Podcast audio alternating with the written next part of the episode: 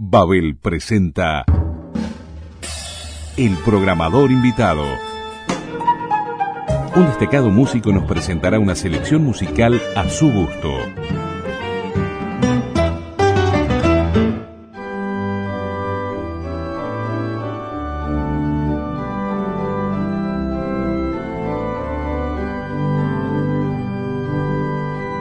Nuestra programadora invitada de este mes no solamente es de los músicos académicos más destacados de nuestro país, sino que además es de las figuras con mayor proyección internacional. Como organista es un referente a nivel mundial, habiendo realizado conciertos y grabaciones en los principales órganos del mundo. De su extensa discografía realizada con órganos históricos, se destacan 14 CDs con gran parte de la obra integral de Johann Sebastian Bach para dicho instrumento. Es también una destacada directora de coros, en 1987, funda el ensamble vocal e instrumental de Profundis, con el cual también ha realizado numerosas giras internacionales. Como docente, ocupa la cátedra de órgano en la Escuela Universitaria de Música del Uruguay desde 1985. Luego de toda una vida dedicada al estudio del órgano y de la música coral, es un privilegio y un placer para Babel FM recibir como programadora invitada a la maestra Cristina García Vanegas.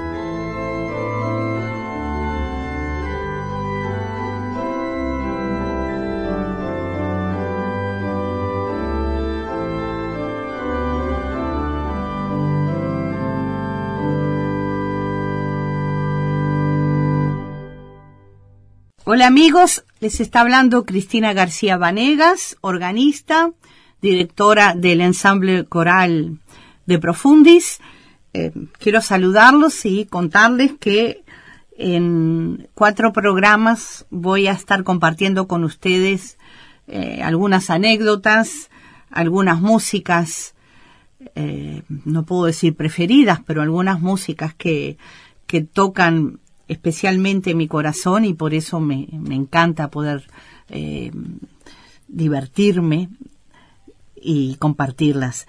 Em, ya llevo unas lindas décadas como concertista, viajando mucho y quiero presentar lo que sería la obra magna, la obra más eh, popular, más conocida, eh, de órgano, de órgano tubular, del rey de los instrumentos, como lo llamó Wolfgang Amadeus Mozart. Este es, eh, esta es una tocata y fuga.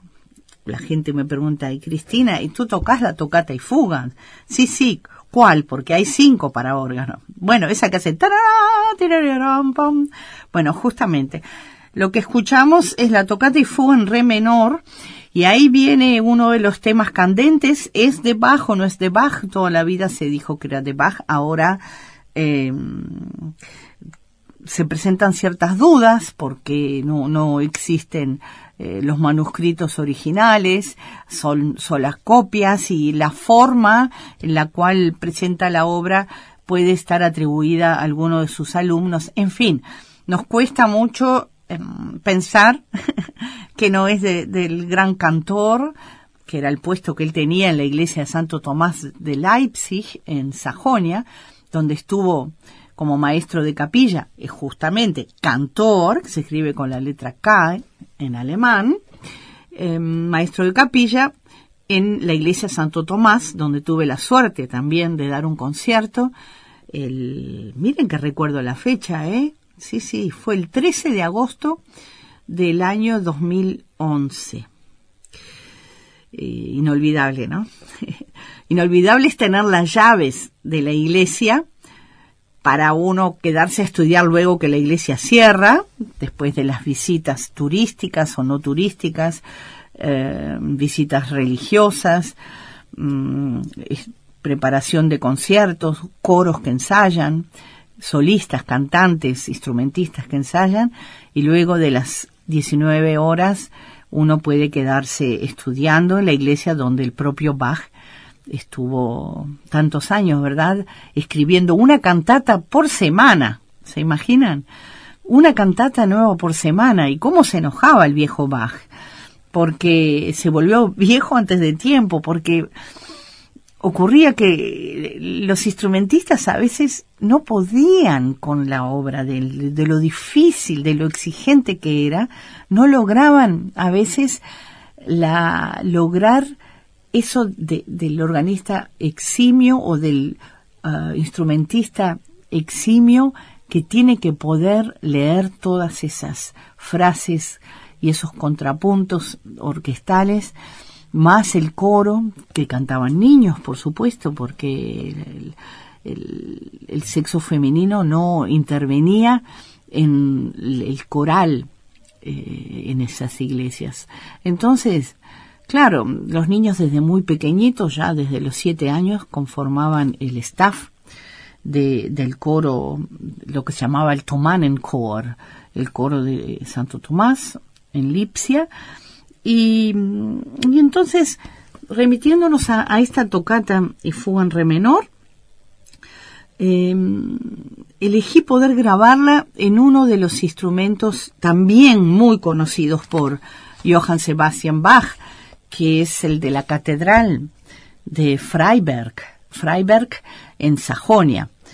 Y allí hay dos órganos monumentales. Hay un órgano eh, construido, los dos, ambos por, em, por el gran organero eh, que venía de Alsacia, de Estrasburgo, de una familia de organeros, como lo fue Gottfried Silbermann y que construyó tantos instrumentos conocidos por el propio Bach.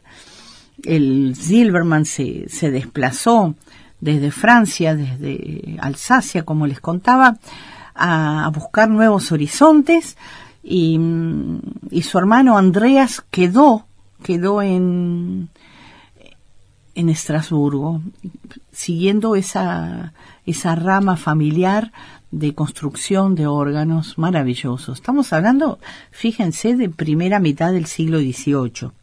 Gottfried Silberman se independizó y construyó casi 40 órganos en Sajonia. A veces parece que tenían ciertas diferencias Bach con Silberman. Em, y Bach tenía su organero preferido, que es el que construyó el instrumento en Weissenfels y en, em, se llamaba Hildebrandt, en Naumburg. En fin, esa tocata y fuga con esa magnitud y esa fuerza conocida que solo la puede lograr esos instrumentos de la Sajonia como característica así de, de eh, tímbrica, de, como un, casamiento entre la sonoridad francesa y alemana, pues creo que la van a disfrutar muy bien. La toma está hecha desde atrás del altar, o sea que va a ganar mucho en Mm, reverberancia, la acústica es extremadamente generosa, quizás nos falte alguna definición de detalles, puesto que el técnico de grabación, que es organero inclusive, el señor Cutter, él prefirió colocar los micrófonos atrás del altar para tener una sonoridad amplia y un resultado de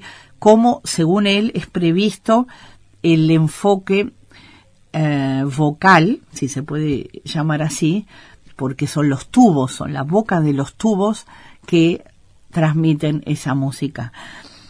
Escuchamos esa tocata y fuga en el estilo Fantasticus, que viene del norte de Alemania, con su principal representante, que es eh, Dietrich Buxtehude, para a quien Johann Sebastian Bach fue a conocer y escuchar en vivo pensando quedarse pocos días y terminó permaneciendo cuatro meses en la ciudad de Lübeck, que está la famosa anécdota que fue y volvió caminando eh, más de 400 kilómetros para escuchar al gran maestro del norte de Alemania, nacido en Dinamarca, em, y que está la otra anécdota también famosa, que la tradición decía que cada organista que ocupara el puesto en la iglesia Marienkirche, la iglesia de Santa María en Lübeck, tenía que casarse con la hija del, en este caso, ¿no? O, el hijo, en este caso, con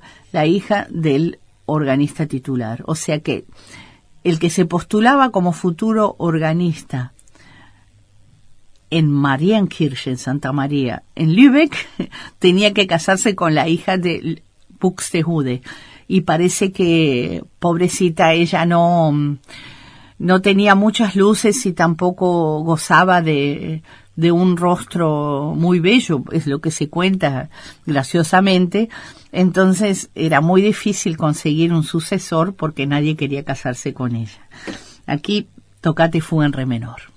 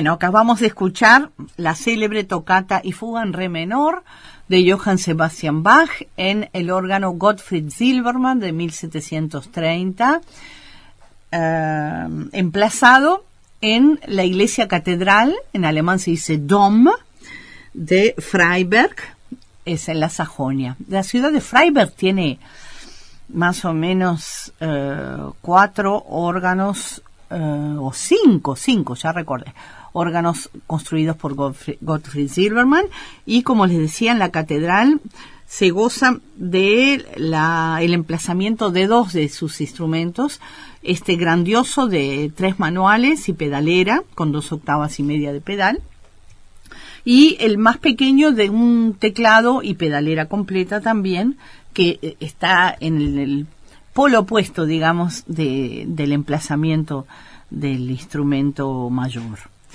em, ahora me gustaría pegar un salto cuántico eh, y venir hacia España. A mí me liga muchísimo, muchísimo el placer de, del estudio y la recreación de la música española eh, del periodo pre-barroco, eh, casi digo romántico, porque mm, el periodo pre-romántico también en España es interesantísimo y ya habrá oportunidad en un futuro de hablar sobre él. Em, yo asistí a varios cursos de mm, interpretación, eh, teoría, etcétera, de la música hispana eh, para órgano, o ibérica mejor, porque comprende España y comprende Portugal. Y fíjense que ya el primer salto a Europa, que fue en el año 1978, fue para participar de un concurso de órgano en Chartres, en Francia. Y ahí en el jurado estaba una señora amiga, que era Montserrat Torrent, una señora que hoy día tiene 92 años y que sigue dando conciertos en Europa, sobre todo, es catalana, de Barcelona, y es la maestra de los grandes maestros, y yo tuve la suerte de ser una de sus alumnas, y ella dura, y sigue dando durante el mes de agosto da el curso de interpretación de eh, música ibérica para órgano Estamos hablando de los siglos XVI, XVII y XVIII sobre todo. Todo este curso comienza en Santiago de Compostela y eh, se va diversificando a otras ciudades eh, más tardíamente españolas, por ejemplo Salamanca.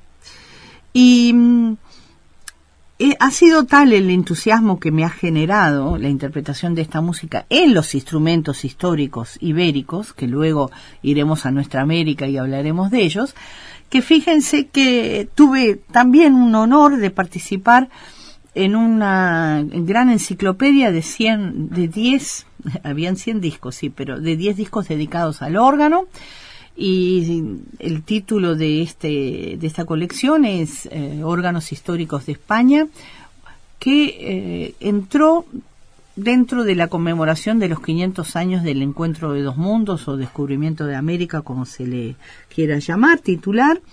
Y entonces la sociedad estatal del quinto centenario organizó estas grabaciones 100 discos de música española y 10 dedicados al rey de los instrumentos. Entonces elegí un instrumento eh, que está en la isla de Mallorca.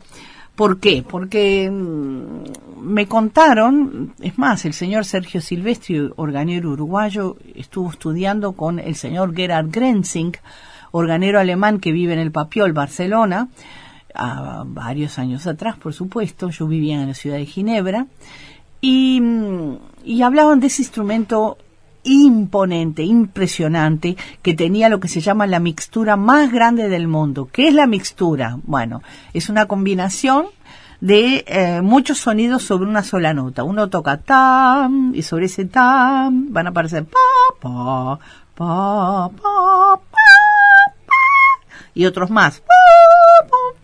Esas mixturas, 25 hileras para una sola nota, Nadie se lo puede imaginar. ¿Qué son 25 hileras? Pues sí, hileras de tubos. Entonces tiene todas las alturas para conformar un solo sonido con sus armónicos. Los armónicos los da la naturaleza y yo se los canté recién. No puedo cantar todo lo que la naturaleza nos da porque la tesitura no la tengo en mis cuerdas vocales. Entonces, eh, elegimos eh, un disco dedicado a Joan Cabanilles, compositor eh, nacido en Valencia en 1644 y fallecido en Valencia en 1712 el máximo compositor barroco de, España para órgano, Joan Cabanilles, y este disco abre con un tiento, se llama un tiento, ahora les explico qué es, tiento lleno de sexto tono.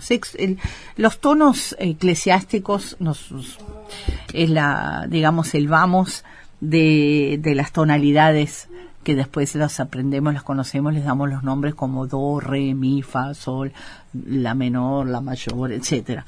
Bueno, sexto tono es el fa mayor y em, un tiento viene de tentar, de buscar, ¿verdad? Es como el ricercar, buscar en Italia, ricercare. Y bueno, es una forma musical que comienza con una voz que canta un tema, la segunda voz le responde, tercera voz que siempre es imitativo, eh, hasta que aparece a veces una voz solista que se destaca con una sonoridad diferente.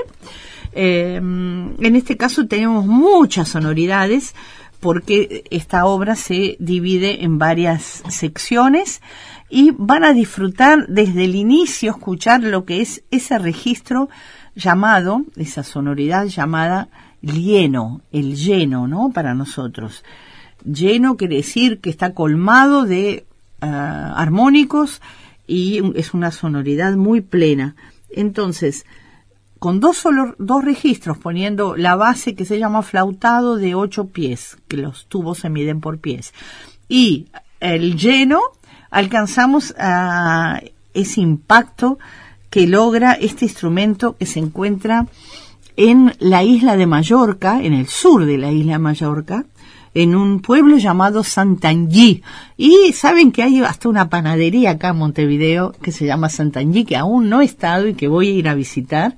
Y siempre quedé que quería eh, llevarles un disco de regalo. Esta grabación se realizó en el año 1991 y tuve la dicha de conocer al gran técnico Jean-Claude Gabriel, Gabriel, suizo, que vive en Neuchâtel, con quien después de este Vamos, este primer disco, tuve la suerte de trabajar para, bueno, cinco grabaciones más que hicimos juntos, y mismo en Brasil, y mismo en Suiza, y en Alemania, y en Francia. Em, y Jean-Claude Gabriel es muy famoso porque fue quien hiciera todo el audio, la grabación de la música de la película Il Castrato, Farinelli Il Castrato, la película que se vio colmada de, muchos premios y que mostró la vida de un gran cantante eh, castrado del 1730-1740 en Italia, Farinelli, que era un gran virtuoso y para el cual se, compuso mucha música, entre ellos, eh, bueno, entre ellos los grandes compositores como Georg Friedrich Händel. Em, y lo interesante que tenía esto, que me gustaba compartirlo con ustedes también, es contarles que como él grabó eso para que vieran la magia que tiene que lograr con eh, los servicios tecnológicos que le brindara en ese entonces su maquinaria, eh, eligieron a dos cantantes, una cantante mujer, soprano, y un cantante hombre que cantando en voz de falsete para imitar la voz del contratenor. Entonces mezclaron mucho esas dos voces, a veces en agilidades enormes que tenían que hacer, lo que se llaman tiratas, bueno, agilidades le llaman los cantantes, ¿no? Que tienen que poner pero tres veces más, más rápido de lo que yo les canté eh, colocaban capaz que dos de esas notas de la escala con la voz del contratenor y las otras cinco eh, con la voz de la soprano, todo para imitar una sonoridad más similar del, del contratenor castrado. En fin, todo eso para eh, hablarles de, de las tantas anécdotas que podría contarles interesantísimas y de haber tenido la suerte de haber grabado con eh, Jean-Claude Gabriel también. Vamos a escuchar El tiento lleno de sexto tono, que consta de cuatro partes em, bien, bien eh, diferentes entre ellas, rítmicamente, el color de la sonoridad, em, la intención, por supuesto, no es algo contundente, sino que em, es como el estilo fantástico que les hablaba eh, hoy, que viene del norte de Alemania, en este caso es el estilo fantasioso del apogeo del barroco en la península ibérica. Joan Cabanilles.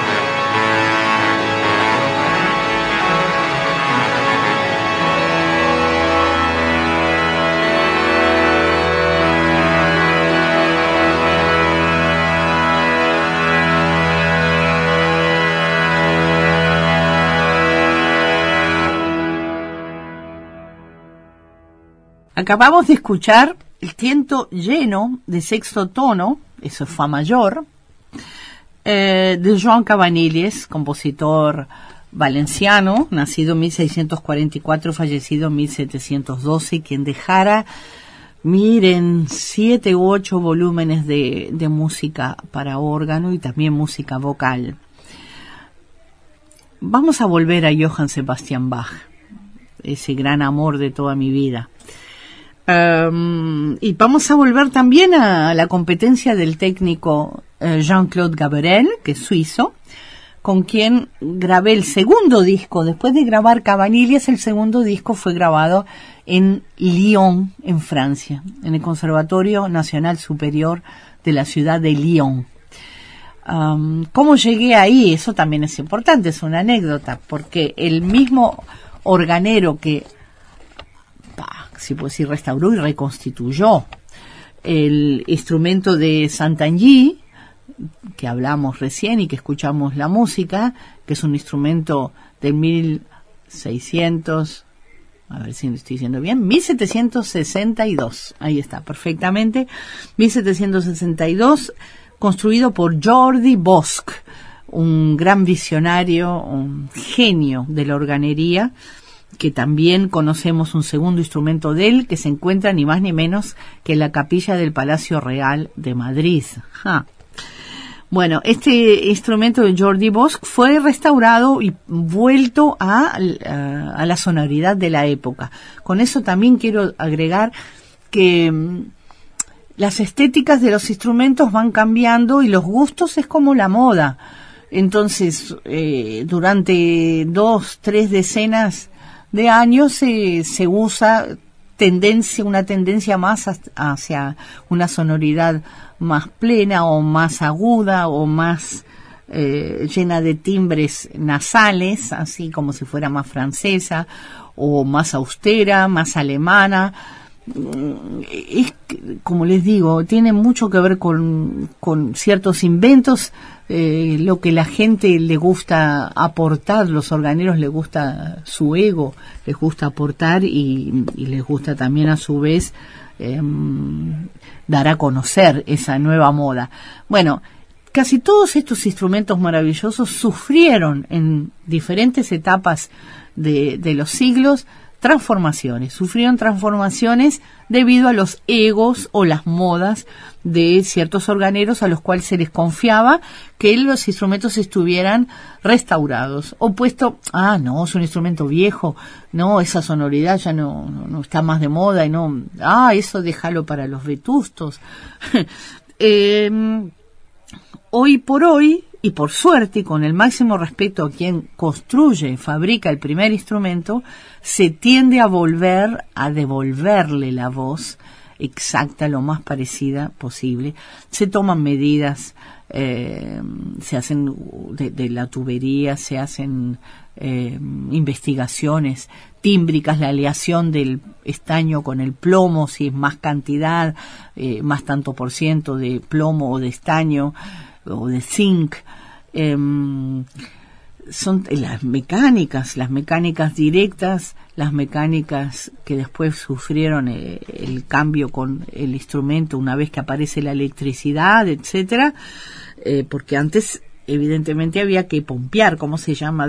aire, cómo se hace con la gaita o cómo se hace para también el apagador o de fuego o al contrario que incentiva que el fuego crezca eh, llenando un, un fuelle de aire, ¿verdad? Bueno, eh, una vez que aparece todo la suerte de la electricidad y que el motor se vuelve, que genera el aire que pase para los tubos para que suenen, eh, ahí ya aparecen otras genialidades que tienden a ir de la mano con las orquestas sinfónicas. Las orquestas van creciendo, van teniendo más cantidad de instrumentistas, las obras se las filas se duplican de instrumentos, se triplican. Eh, y, los cantantes quieren alcanzar mucha más sonoridad en, en la sala, en el teatro, entonces esos instrumentos no pueden ir aparte, tienen que estar de la mano, tienen que ir de la mano. Entonces aparecen instrumentos ya con los cuales uno dice, bueno, son pequeños detalles sonoros, ¿no? Con esto puedo tener eh, un efecto de tal cosa o de la otra. Entonces, esos instrumentos han, han ido también transformándose por la moda y la tracción se vuelve neumática, o sea que son caños de plomo que llevan el aire, y luego eléctrica, que es un electroimán que acciona debajo de la tecla, de cada tecla, cuando uno ejecuta, y es el electroimán que da la, la orden de abrir una válvula, y la válvula da permiso a que después todo el sistema se eh, llene de aire. Em, acá estamos hablando de un instrumento ya del Lyon, en el Conservatorio Nacional Superior, un instrumento neobarroco, un instrumento de tres teclados y pedalera completa, ¿no? Dos octavas y media de pedal. Em, ahí, eh, grabado en 1995, fue mi primer disco de, de la obra de Johann Sebastian Bach, creyendo que era el único disco y feliz por haber logrado alcanzar esa meta. Hoy día, desde el año 1995, hoy día estamos en el año 2018 reciente, eh, bueno, ya voy por 17 discos grabados de la obra de Bach, esperando culminarla con tres o cuatro discos más en, en el futuro próximo. ¿Quién me grabó? El mismo Jean-Claude Gabriel. ¿Y quién recomendó ese instrumento? El mismo organero Gerard Grenzing, que fue quien restauró el instrumento en Santangí, en la isla de Mallorca. Pero este es un instrumento nuevo, no es un instrumento restaurado. Es un órgano construido por Gerard Grenzing y su personal de la manufactura que se encuentra emplazada en el Papiol. Y no es una anécdota, es una realidad, pero sí, eh, todo está eh, colmado también de anécdotas. Em, tenemos un joven organero que hace 13, 14 años que trabaja junto a Gerard Grenzing en el Papialo en Barcelona. Este muchacho viene de la ciudad de Paysandú, eh, que ha trabajado también bastante, siendo muy, muy joven, en el órgano de la Basílica de Paysandú, y es Mario D'Amico, quien hoy día ya en nombre de la manufactura de Gerard Grenzing es el que está eh, ¿cómo les puedo decir? A veces restaurando, pero a veces prácticamente construyendo los órganos nuevos, por ejemplo, Radio France en París, ni más ni menos. Vamos a escuchar del pequeño libro para órgano, en alemán es Orgel, que es órgano, Büchlein. Büchlein. Line, pequeño, y Büch es libro. Orgel Büchlein, que Bach dedicó a, a los eh, estudiantes, a los organistas, para enriquecerlos y cultivarlos, y a la gloria de Dios para enaltecerlos. Eh, todo él escribía Solideo Gloria, S-D-G. De esos 45 corales elegimos uno, cortito, para el tiempo de, de Navidad, del tiempo eclesiástico, es el número 10, en dulce júbilo. En dulce júbilo, indulce júbilo, eh, cantad, aleluya, aleluya, eh, el niño Jesús ha nacido en Belén, etcétera. Y esta es una obra preciosísima porque son pequeñas eh, joyitas de, de, corta duración y el tema del coral está presentado de, en forma de canon. ¿Se recuerdan lo que es un canon, no? Siempre llevo, nos vamos, remitimos al eh, Frero Jacques, ¿no? Pam, pam, pam, pam, pam, pam, pam, pam, pam, pam, pam. Cuando tam, tam, tam, empieza el otro tom, pam, pam, pam, Bueno, esto es dulce júbilo. Entonces empieza una voz tim, ti, tam, ti, pam, pa. Ahí empieza el, la respuesta del canon. En Dulce Júbilo lo escuchamos en el órgano Gerard Grenzing, grabado en agosto del año 1995 en el Conservatorio Nacional Superior de Lyon, Francia.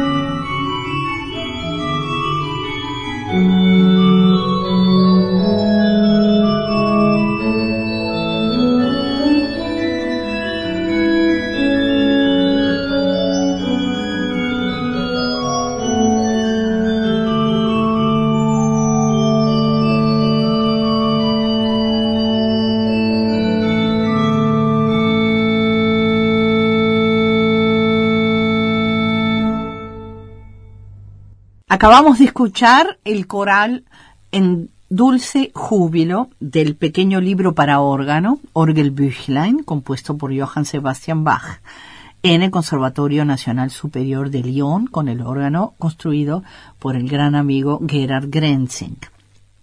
Ahora los invito a hacer un salto más grande todavía.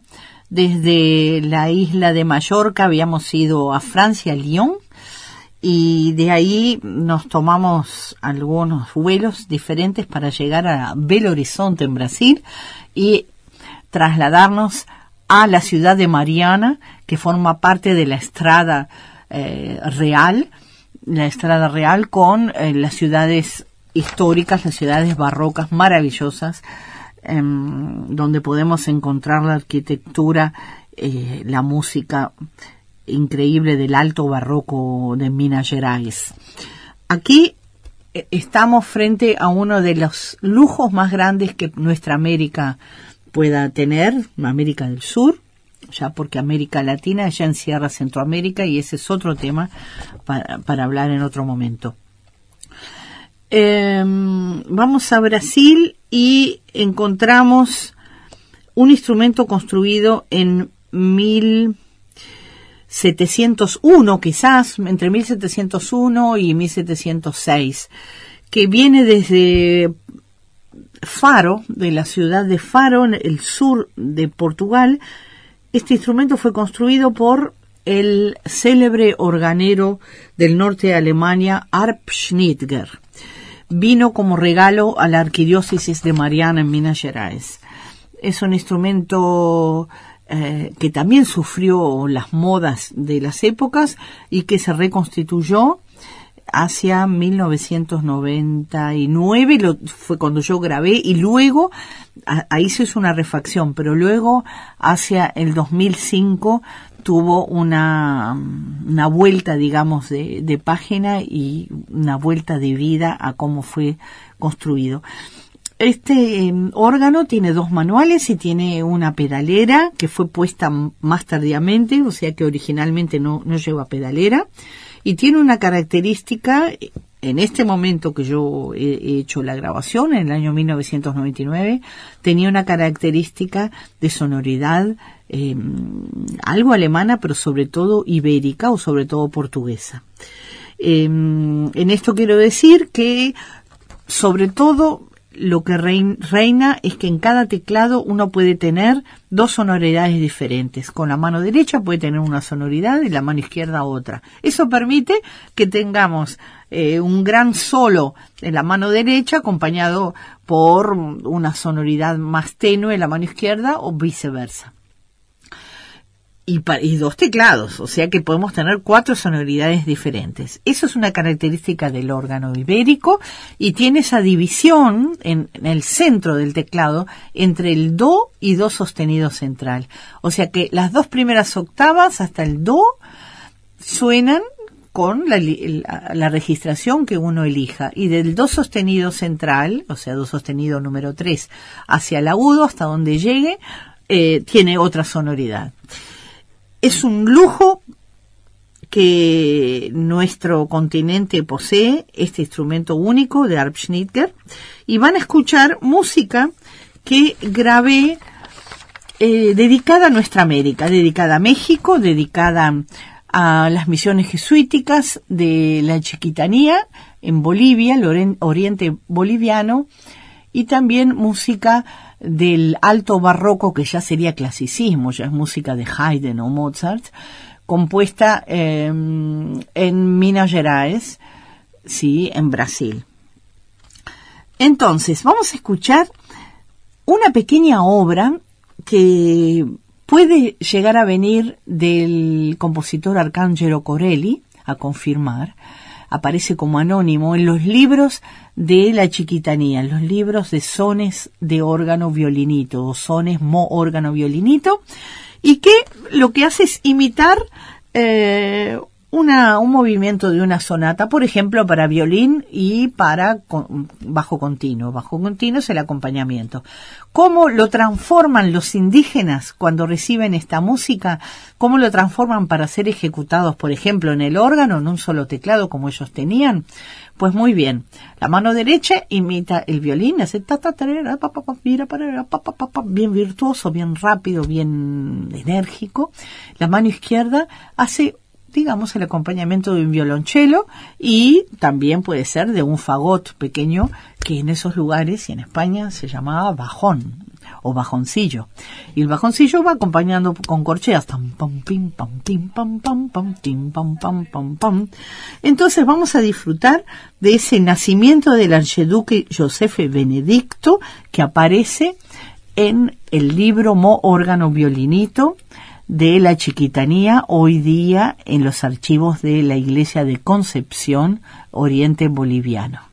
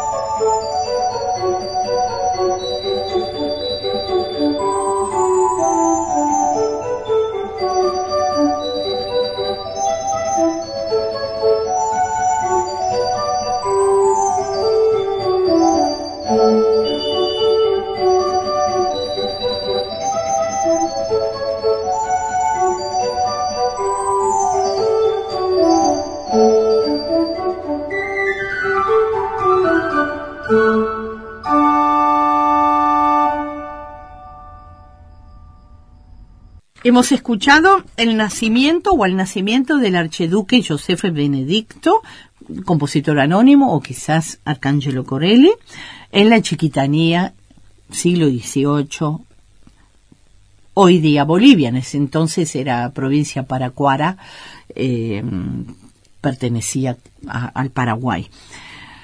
Y hacemos otro salto en nuestra América. Y ahora sí que nos vamos a Centroamérica. Subimos desde Belo Horizonte, llegamos a Ciudad de México y em, allí tuvimos un gran maestro de capilla, compositor para em, coros e instrumentos en la Catedral de Metropolitana de México, que es Francisco López Capillas, que dejó una misa de la batalla, una misa para la batalla, eh, que será la batalla, bueno, es también un género musical que eh, denota, eh, traduce la lucha entre el bien y el mal. Por supuesto que gana el bien siempre.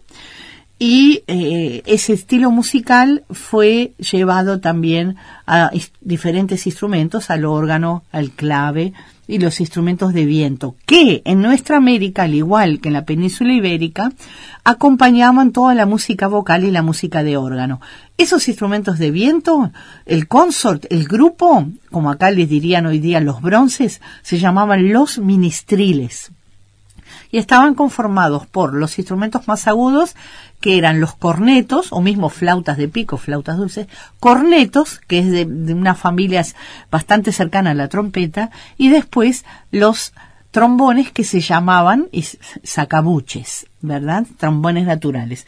Vamos a escuchar ahora una grabación que hicimos con eh, el ensamble vocal instrumental de Profundis, del cual soy la culpable, feliz culpable, em, que lo hicimos eh, en el año 2001 en la ciudad de Sarreburgo, en Francia, en la Moselle francesa, grabadas por Manuel Moino para el sello K617. Es la obra de Francisco López Capillas, el sanctus de esa misa de la batalla. Se va a escuchar de profundo se va a escuchar un consort y eh, vamos a disfrutar de ese corto sanctus con esa sonoridad que era la que se estilaba escuchar en México en el siglo XVII a principios.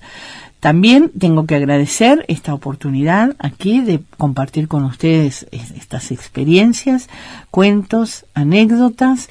Agradecer también al sello Perro Andaluz, que desde primera infancia eh, eh, de grabaciones acompaña la mayoría de todas las ediciones.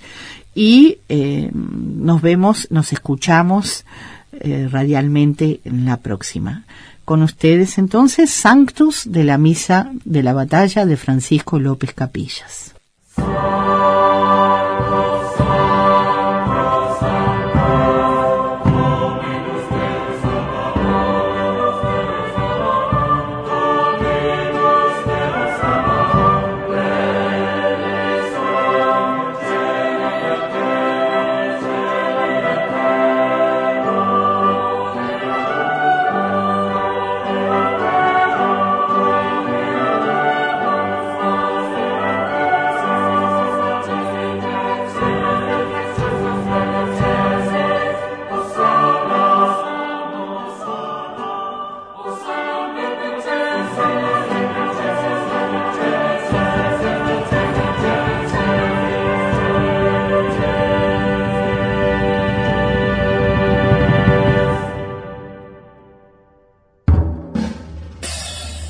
Programador invitado. Un destacado artista nos propone una selección musical de su gusto.